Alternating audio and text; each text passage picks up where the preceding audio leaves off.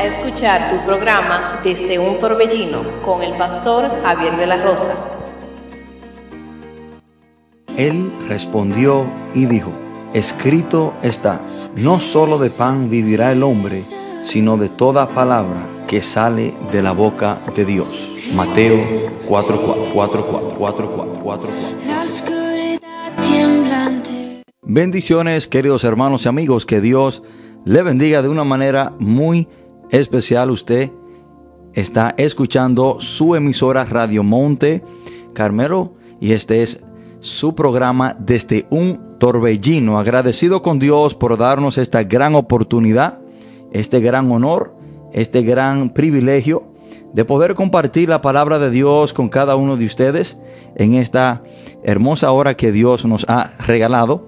Y para mí, como siempre lo es, es un gran privilegio, un gran honor el que usted esté conectado con nosotros, ya sea por la emisora o por medio de las redes sociales, para así poder escuchar palabra de Dios. Estamos en vivo desde la República Dominicana, desde Santiago de los Caballeros, municipio de Sabana Iglesia.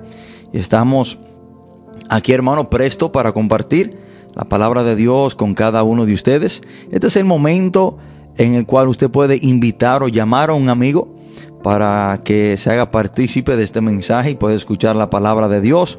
Puede invitarle a que nos acompañe ya sea por nuestra emisora Radio Monte Carmelo o por medio de las redes sociales.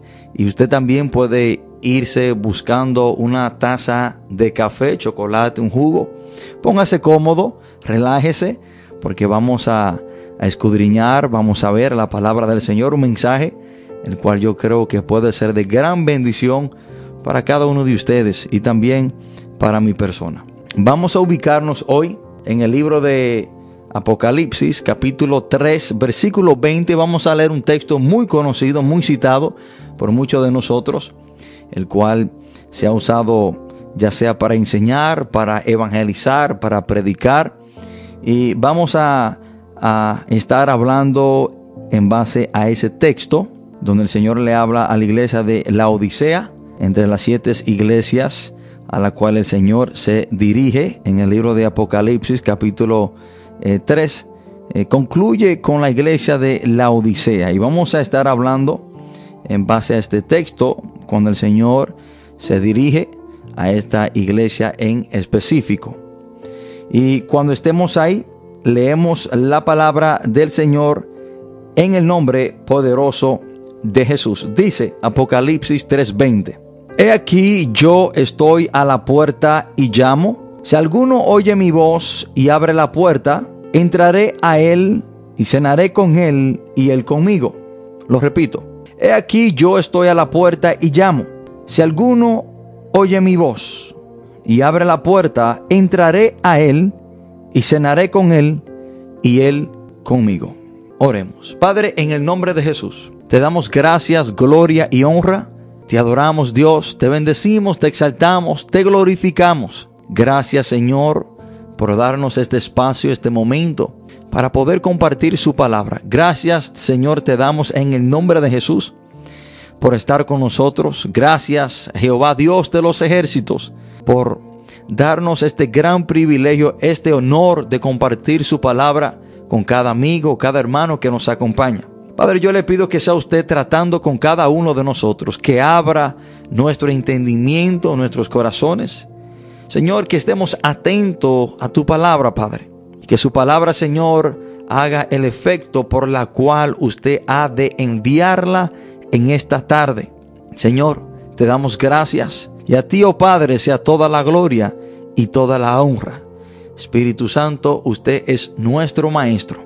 Ayúdenos a entender, trate con nosotros, guíenos, porque estamos en necesidad suya.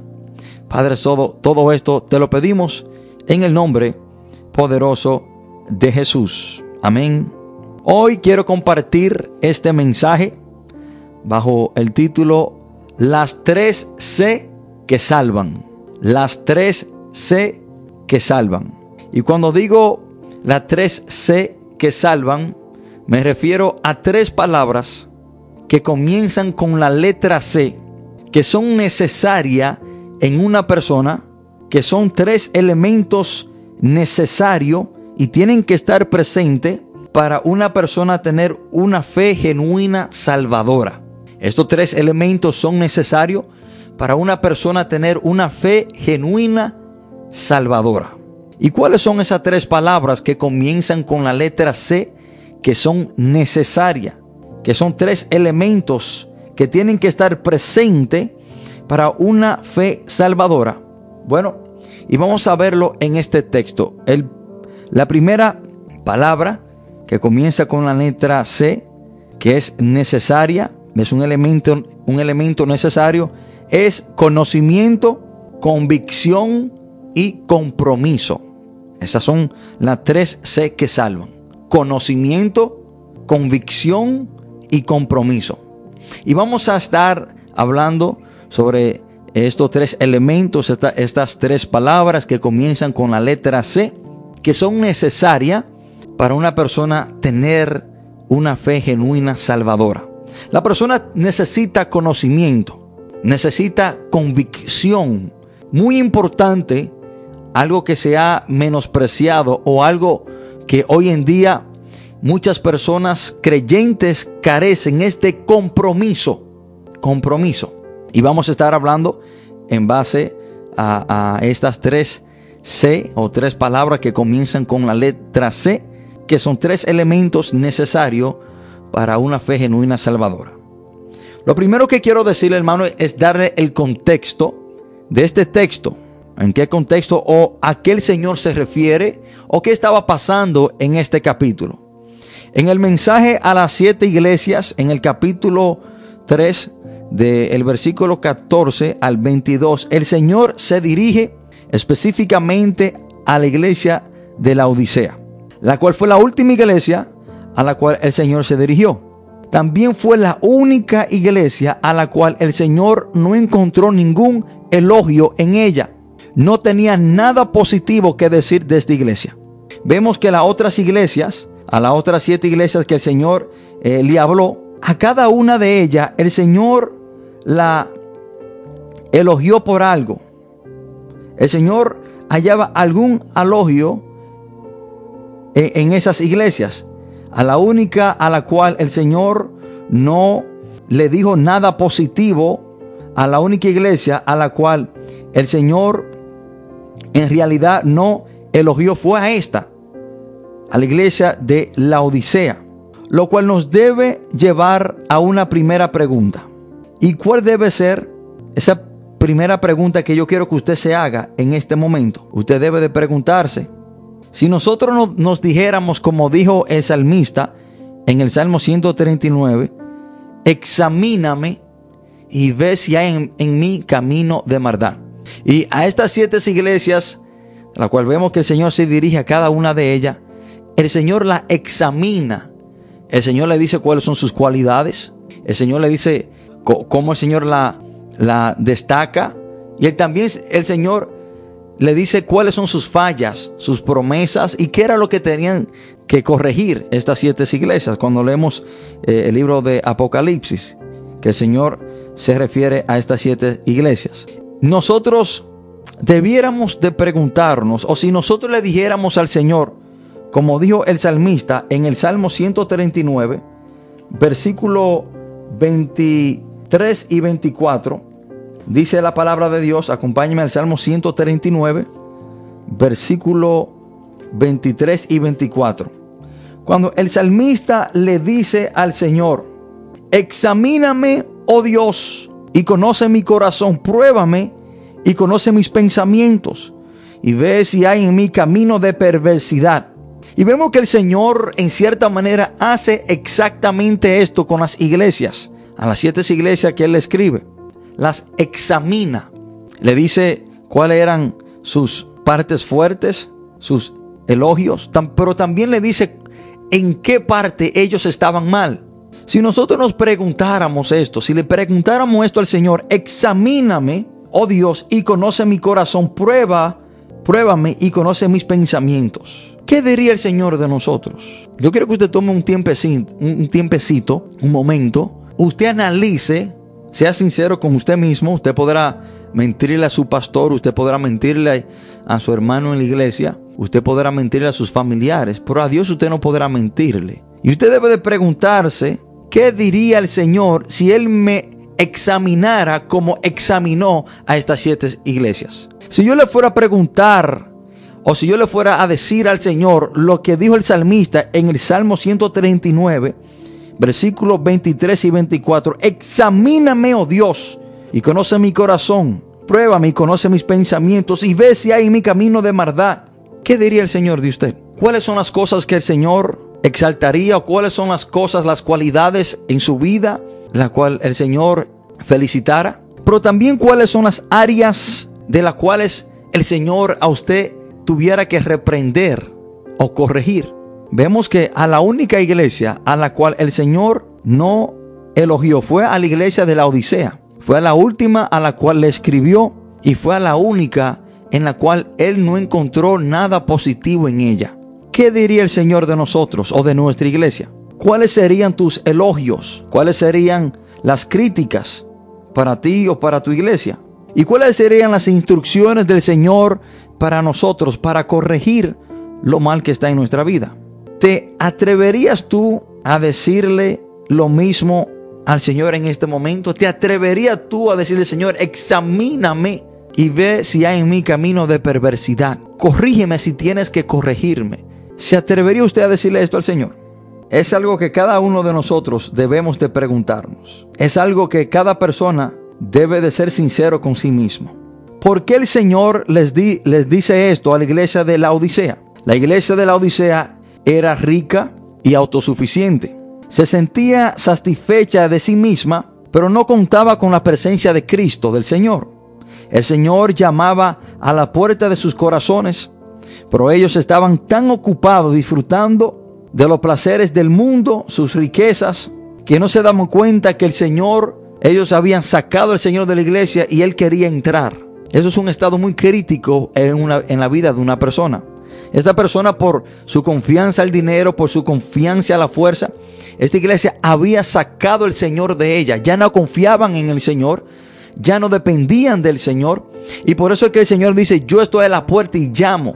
Y, hay personas que dicen que este, este, este texto no se puede usar en forma de evangelismo de un mensaje evangelístico que este texto no se puede usar para personas no creyentes, pero yo creo que sí, hermano. Yo estoy convencido de que sí, de que el Señor no solamente toca la puerta o quiere entrar otra vez en la vida de la persona que lo han sacado de su vida, pero que también el Señor constantemente quiere entrar en los corazones que aún no le han conocido. Y hay personas que, que se, se, encierran y dicen, no, pero esto era ya a un grupo de creyentes. Sí, era un grupo de creyentes. Pero el Señor también hoy en día toca la puerta de los corazones de aquellos que no le tienen, porque Él quiere entrar por medio de la palabra, por medio de un tratado, por medio del mensaje. Es el Señor tocando la vida, el corazón de aquella persona que aún no le conocen, porque Cristo quiere entrar a sus vidas.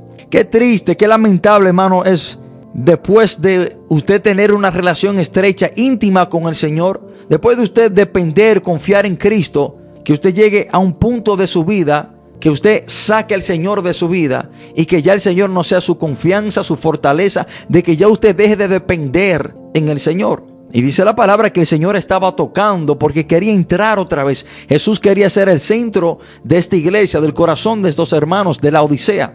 Y debo de hacerte una pregunta.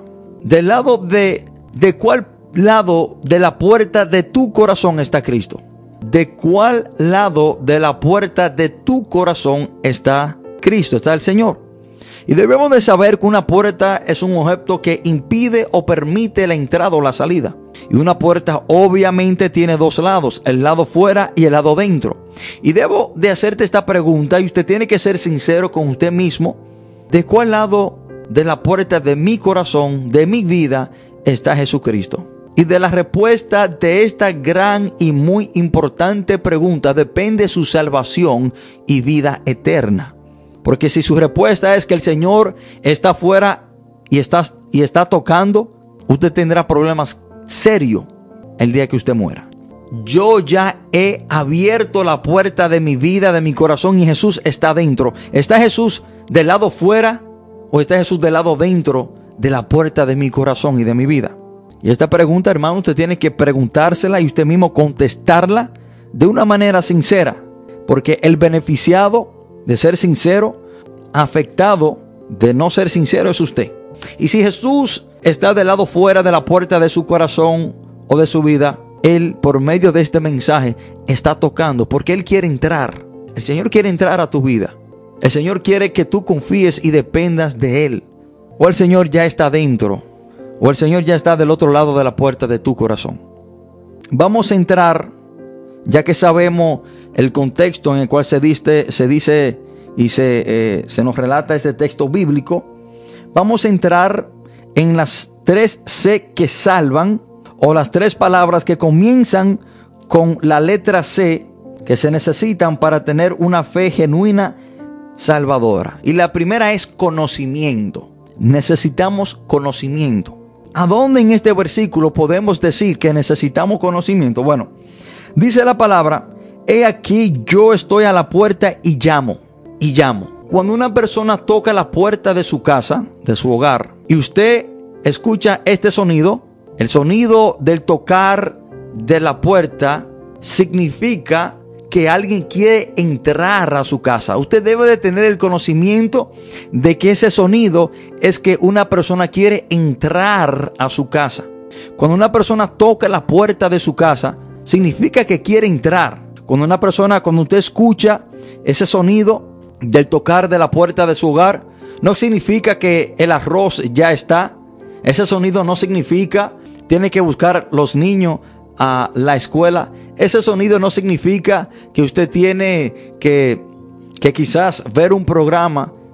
Ese sonido no significa que usted tiene que bañarse. Ese sonido significa que alguien quiere entrar a su casa. Usted tiene que tener conocimiento. Y cuando usted escuche ese sonido en específico, usted tiene el conocimiento de que es que alguien quiere entrar a su casa. Y para tener una fe genuina salvadora tenemos que tener conocimiento. ¿Pero conocimiento de qué? ¿Conocimiento de qué? No conocimiento secular, no conocimiento sobre cualquier materia, no, conocimiento de Cristo. Debemos de conocer quién es Jesús. El conocimiento que salva es el conocimiento que tenemos de Cristo Jesús. Es cuando sabemos quién es el Señor. Y debemos de tener el conocimiento correcto bíblico de Cristo. Hay personas que tienen el conocimiento y creen que Cristo es solamente un profeta. Hay personas que creen que solamente Jesucristo fue un buen hombre que caminó sobre la faz de la tierra y que hizo milagros. No, ese conocimiento no es suficiente para usted ser salvo. Usted tiene que saber que Jesucristo es el Mesías, que Jesús es el Cordero de Dios que quita el pecado del mundo, que Jesús es nuestro Salvador, es aquel que murió y resucitó para perdonarnos de nuestro pecado y que solamente en Cristo hay perdón de pecados y que Él nos reconcilia con Dios. Debemos de saber que Jesucristo es el camino, la verdad y la vida y que nadie viene al Padre si no es por Él. Ese es el conocimiento que debemos de tener de Cristo Jesús para tener una fe genuina salvadora. ¿Quién es Cristo? ¿Quién es el Señor? ¿Qué debemos hacer para ser salvo? ¿Qué debemos hacer para ser salvo? Esa pregunta para mí es la pregunta más importante que un ser humano se puede hacer sobre la faz de la tierra. ¿Qué debo yo hacer para ser salvo? Hermano, porque hoy en día hay muchos conceptos errados, antibíblicos, que han confundido, desviado a millares y millares de personas, haciéndole pensar un sinnúmero de ritos y cosas que el hombre puede hacer o tiene que hacer para, entre comillas, ser salvo. Las religiones le han complicado, le han enredado la cabulla, como decimos nosotros los dominicanos, a muchas personas. Y le ponen una gran lista de cosas que deben hacer para ser salvo. Pero ¿qué dice la Biblia que yo debo hacer para ser salvo? ¿Cuál es el conocimiento que yo debo de tener para ser salvo? Y esa es la pregunta más importante que un ser humano se puede hacer en el mundo. ¿Qué debo yo hacer para ser salvo? Bueno, quiero decirle amigo que esta pregunta se la hizo un hombre del cual la Biblia no nos dice su nombre específicamente, pero solamente se le llama como el, el carcelero de Filipos. Y esta pregunta se la hizo este carcelero a Pablo y a Silas cuando estaban encarcelados. Cuando nosotros leemos el libro de Hechos capítulo 16, vemos que Pablo y Silas estaban encarcelados, comenzaron a alabar al Señor, dice la palabra que las cadenas se cayeron, se abrieron las puertas y al carcelero pensar que los presos se habían escapado, él se iba a echar sobre su espada, se iba a quitar la vida, se iba a suicidar, porque un carcelero romano al cual se le escapaban los presos era digno de muerte, lo mataban. Entonces este hombre dice, bueno, si a mí se me escaparon esta gente, yo me voy a matar yo antes de que me maten estas personas, los romanos. Cuando este hombre se iba a quitar la vida, Pablo dice que no, que se detuviera, que no lo hiciera, que ellos aún estaban ahí. Y miren la pregunta que le hizo este carcelero a Pablo. En el versículo 27 dice, despertando el carcelero y viendo abiertas las puertas de la cárcel, sacó la espada y se iba a matar, pensando que los presos habían huido. Mas Pablo clamó a gran voz diciendo, no te hagas ningún mal, pues todos estamos aquí. Él entonces pidiendo luz, se precipitó adentro y temblando se postró a los pies de Pablo y de Silas, y sacándolos les dijo, señores, ¿qué debo hacer para ser salvo? Un simple carcelero hace la pregunta más importante que cualquier ser humano se puede hacer. ¿Qué debo hacer para ser salvo? Miren la respuesta directa, sencilla, precisa y concisa que le dieron a este hombre. No le dijeron que se haga parte de una religión, no le dijeron que hicieran, hicieran algunos ritos o que llevaran a cabo algunas cosas humanas para ser salvo, o que tenían que pertenecer a cierta secta o a cierta religión. Miren la simple respuesta que le dieron estos hombres de Dios a este hombre. Ellos le dijeron, cree en el Señor Jesucristo y serás salvo tú y tu casa. Cree en el Señor Jesucristo y serás salvo tú y tu casa. Y miren lo que dice la palabra en el versículo 32. Y le hablaron de la palabra del Señor a él y a todos los que estaban en su casa. ¿Qué significa eso? Cuando la palabra dice que ellos le hablaron, ellos le dieron el conocimiento que ellos tenían que tener, el carcelero y su familia, de quién era Jesús. No era solamente creer, pero ellos le explicaron en qué tenían que creer, qué ellos tenían que creer sobre Jesús. Porque, hermano, ok, sí, yo creo que Jesús caminó sobre la faz de la tierra, pero si ese es el único conocimiento que yo tengo de Él, de nada me vale. Yo tengo que creer que Él es el Salvador, que Él es el Hijo de Dios, que Él es el Mesías, que Él es el que me redime, me perdona, me limpia de toda maldad, de todo pecado, y que Él es el que me reconcilia con Dios. Yo tengo que tener conocimiento de quién es Cristo. Hermanos, ¿Qué conocimiento debemos de tener de Cristo Jesús para tener una fe genuina salvadora? Bueno, debemos de saber de que Él murió para que podamos tener vida eterna, Juan 3:16. Debemos de saber de que Él es el camino, la verdad y la vida, Juan 14:6. Debemos de saber y tener el conocimiento que separado de Él nada podemos hacer. Debemos de tener el conocimiento que Él vino para que tengamos vida y vida en abundancia. Juan 10:10. 10. Debemos de saber, hermano, de que por medio de Jesús es que podemos tener una conversación, una comunicación, una relación con Dios, porque sin Él no podemos reconciliarnos ni establecer nuestra relación con Dios que fracasó, que cayó en el huerto del Edén. Debemos de saber de que Él es el, el Cordero de Dios que quita el pecado del mundo, Juan 1.29. Que Él es el único y suficiente mediador entre Dios y los hombres. Que no hay otro nombre dado a los hombres en el cual podamos ser salvos, Hechos 4.12 que solo cuando creemos en Cristo Jesús se nos da la potestad de ser hecho hijo de Dios. Debemos de tener el conocimiento de quién es Cristo. Porque para muchas personas Cristo Jesús, Jesús es solamente un personaje de la historia. Y si ese es el conocimiento que usted tiene de Cristo Jesús, usted no será salvo. Hay ateos que saben más de Jesús, tienen más conocimiento de Jesús que cualquier creyente, pero ese conocimiento ellos lo tienen para debatir o para discutir sobre la Biblia y para, de acuerdo a ellos, contradecirla. Usted necesita conocimiento, el conocimiento de quién es Jesús para ser salvo. Esa es la primera C que salva, conocimiento. Y la vemos cuando dice la palabra, he aquí, yo estoy a la puerta y llamo.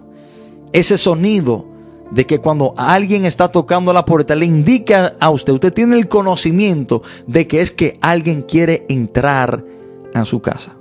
Y vamos a hacer una pausa musical para seguir con este tema y vamos a ver las segundas dos C que salvan o la segunda o, las dos palabras siguientes que comienzan con la letra C que salvan, que es convicción y compromiso. Amén. Por favor, quédese en sintonía mientras escuchamos esta hermosa alabanza y regresamos después de esta breve pausa.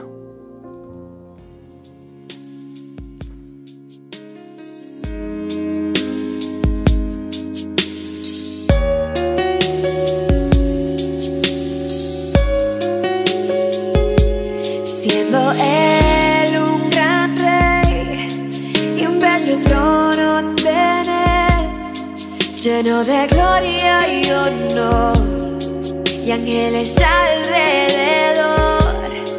Aún así se humilló, no le importó mi condición, de su poder me llenó. Cuando le abrí mi corazón, Adonai, mi gran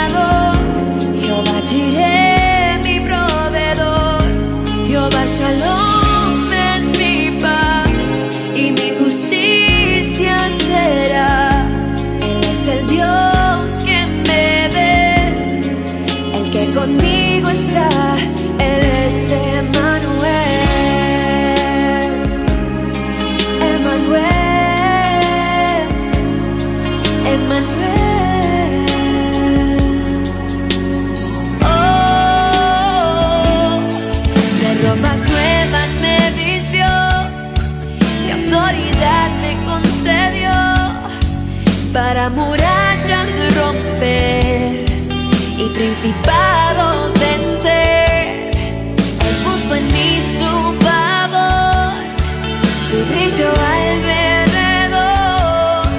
Y mi alabanza le doy junto a la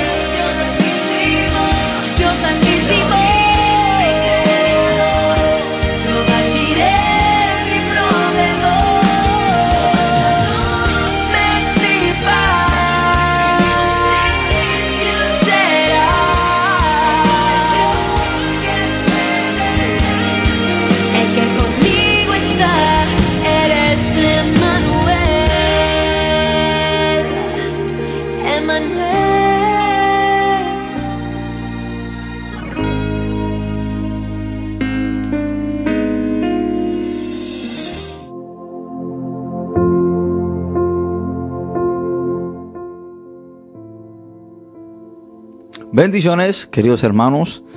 Muchas gracias por quedarse en sintonía. Usted está escuchando su emisora Radio Monte Carmelo y este es su programa desde un torbellino. Le habla su amigo y su hermano, el pastor Javier de la Rosa. Y estamos tratando este mensaje bajo el título Las tres C que salvan o las tres palabras que comienzan con la letra C que son eh, los tres elementos necesarios para tener una fe genuina salvadora, que es conocimiento de quién es Jesús, convicción y compromiso. Y ya hablamos de la primera C o la primera palabra con la letra C, que es conocimiento.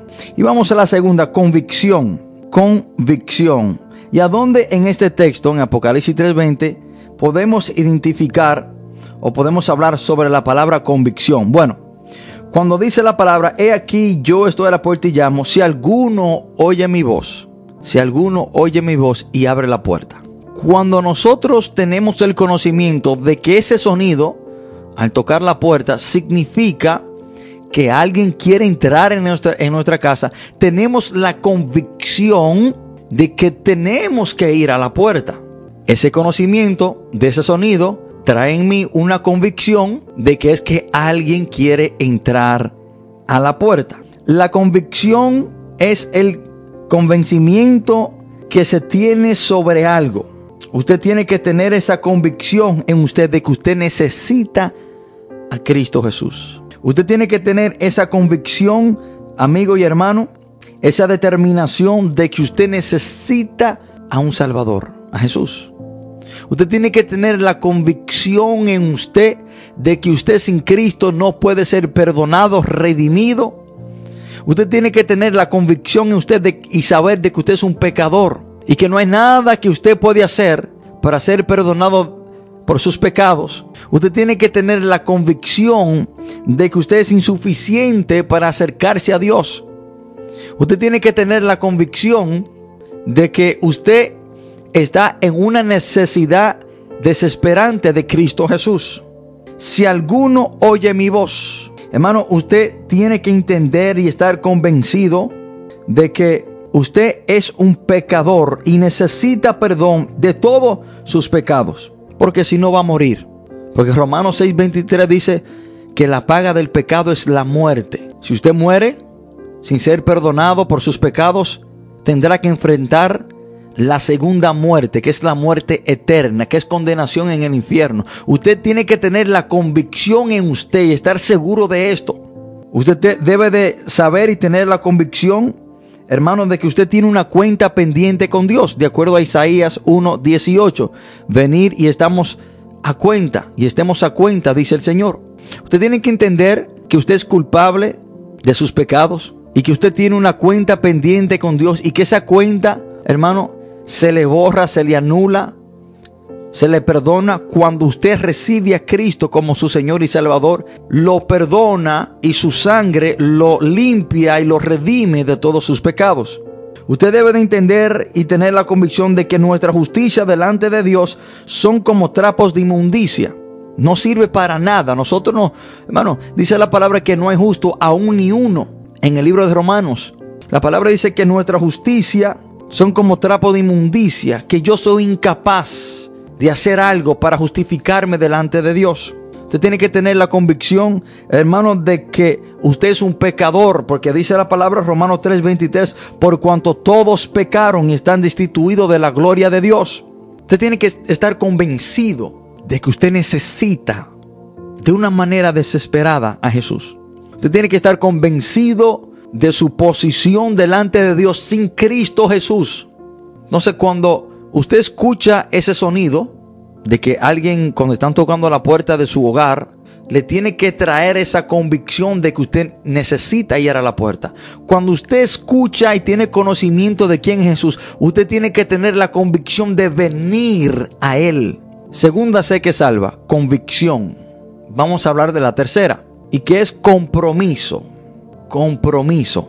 Ahora, ¿dónde vemos el compromiso en este texto? Bueno, ya cuando tenemos el conocimiento de que ese sonido significa que alguien quiere entrar a nuestra casa, cuando tenemos la convicción que tenemos que acercarnos a la puerta y, y, abrirle la puerta, ya cuando yo le abro la puerta de mi hogar a una persona, yo me estoy comprometiendo a atender a esa persona.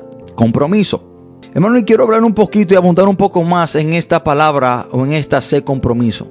Quiero decirle cuando usted abre la puerta de su hogar, usted se está comprometiendo a atender a esa persona. Usted se está comprometiendo a hablar con esa persona, a escuchar a esa persona, a sentarse con esa persona, porque si usted le abrió la puerta, ya tiene un compromiso con esa persona, de ni que sea escucharlo, hablar o ver qué quiere esa persona. Y yo creo que mayoría de los cristianos en el mundo carecen de esta, carecen de compromiso. Yo creo que la iglesia está sufriendo, hermano, de una manera terrible por personas que tienen mucho conocimiento, predican, enseñan de una manera increíble, te citan textos bíblicos, te explican las cosas. Hermano, usted pensara que esa persona es un teólogo. La iglesia está llena de personas con conocimiento. Muy bien. Se comen la Biblia, estudian, van a los seminarios. Excelente. Es necesario. También la iglesia está llena de personas llenas de convicción, llorando. Hermano, usted lo ve en los servicios que se van en llanto cuando escuchan un mensaje, quebrantado, llorando por esa convicción de que saben que son pecadores, que hicieron lo malo y usted lo ve llorando. La iglesia está llena de personas, hermano, bajo la convicción. Sí, muy bien, excelente. Pero la iglesia carece de personas comprometidas con el Señor. Compromiso. Y esta es la parte más difícil para muchas personas. Hay personas que quieren tener mucho conocimiento, lo tienen, están llenos de convicción, amén, pero no quieren comprometerse con el Señor. ¿Qué significa la palabra compromiso? Obligación contraído por una persona que se compromete o es comprometido. Hermano, cuando usted le abre la puerta de su vida, de su corazón a Jesús, usted se está comprometiendo con Él. Usted tiene que asumir compromiso. Usted tiene que hacer lo que Él le dice que usted tiene que hacer. Y este es el más difícil, hermanos. Usted tiene que comprometerse, hermano, asumir compromiso con el Señor. Usted tiene que aceptar que ya en su vida tienen que haber cambios. Porque si usted se comprometió con Cristo, usted tiene que caminar como Él dice que usted debe de caminar. Y hay personas dentro de las iglesias, hermanos, que han tomado decisiones pero no están caminando de acuerdo a la decisión que tomaron, porque no quieren comprometerse. Y cuando una persona toma una decisión, tiene que haber un compromiso y tiene que caminar de acuerdo a esa decisión. Si ya cuando usted escuchó el tocar de la puerta y usted se levanta a abrir la puerta, usted se está comprometiendo y tomó una decisión de abrir la puerta, ahora usted tiene que caminar de acuerdo a esa decisión. Porque una decisión es solamente un pensamiento en una persona, pero no ha hecho nada si no comienza a caminar de acuerdo a esa decisión o si no toma pasos para cumplir la decisión que tomó en su mente. Porque una decisión es solamente un pensamiento hasta que yo haga algo hacia eso. Hay personas que han decidido recibir a Cristo, pero no han tomado pasos para cambiar su vida, para vivir una vida de acuerdo a que como recibieron al Señor. Hay personas que han decidido dejar las drogas, pero no están caminando de acuerdo a la decisión que tomaron. Aún siguen en el mismo ambiente de personas que usan droga. Aún siguen quizás visitando lugares donde consumían droga y, y finalmente terminan usándola. Hermano, cuando usted toma una decisión, usted tiene que tomar y caminar de acuerdo a esa decisión que usted tomó. Yo decía y relataba y siempre relato una historia de tres ranas que estaban flotando en un pedazo de árbol en el medio de un lago.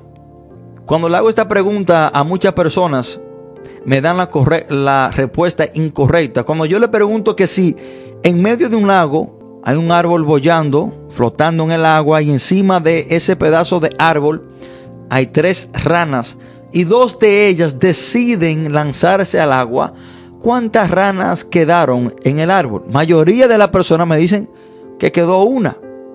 Porque si, si dos decidieron lanzarse, quedó una. Y todos coinciden en decir que solamente quedó una sola rana, pero en realidad quedaron tres ranas, porque dos de ellas decidieron lanzarse al agua, tomaron una decisión en su mente, pero aún no se han lanzado. Así hay personas que han decidido seguir a Cristo, pero no han hecho nada para llevar a cabo esa decisión. Su vida sigue igual, su manera de hablar sigue igual, siguen pecando de la misma manera, tienen conocimiento, tienen convicción, pero no tienen compromiso. Hermano, y de nada me vale a mí conocer quién es Cristo, tener la convicción de que yo lo necesito a Él, pero no comprometerme con Él. Y cuando yo me comprometo con el Señor, significa que yo voy a ser obediente a Él. Significa que yo voy a hacer todo lo que Él me dice que debo de hacer. Pero también significa que yo tengo que dejar de hacer todo lo que Él me dice que yo tengo que dejar de hacer. Porque hay personas que solamente hacen lo que el Señor les dice que, tiene que, que tienen que hacer, pero no dejan de hacer lo que el Señor les dice que tienen que dejar de hacer. Hacen algunas cosas, pero no dejan las otras. Hermano, si una persona tiene conocimiento, convicción y se compromete con el Señor, camina de acuerdo a la decisión que tomó. Y hay personas que usted lo ve en la iglesia, hermano, que gritan aleluya. Hay personas en las iglesias que dicen, y usted lo ve llorando, y dicen que aman al Señor, y, usted lo ve cantando, Señor, yo te amo. Y, hermano, y usted lo ve compulgido, y usted lo ve emocionados. Usted lo ve llorando, brincando y hablando en lengua y rompiendo sillas en la iglesia. Y usted lo ve diciendo, Señor, te amo, Señor, yo sí te amo. Pero en realidad ama esa persona al Señor. Porque Jesús dijo en Juan 14, 21, el que me ama guarda mis mandamientos. Hay personas que aman al Señor de la boca para afuera. Y usted lo ve llorando. Y muchas veces, hermano, yo, yo estoy en la iglesia y veo esa persona alrededor mío llorando, compulgido, y eso no está mal. Y dicen que aman al Señor, pero no guardan sus mandamientos. Tomaron una decisión, pero no comenzaron a caminar de acuerdo a la decisión que tomaron. No se comprometieron con el Señor. Tiene que haber un compromiso con el Señor.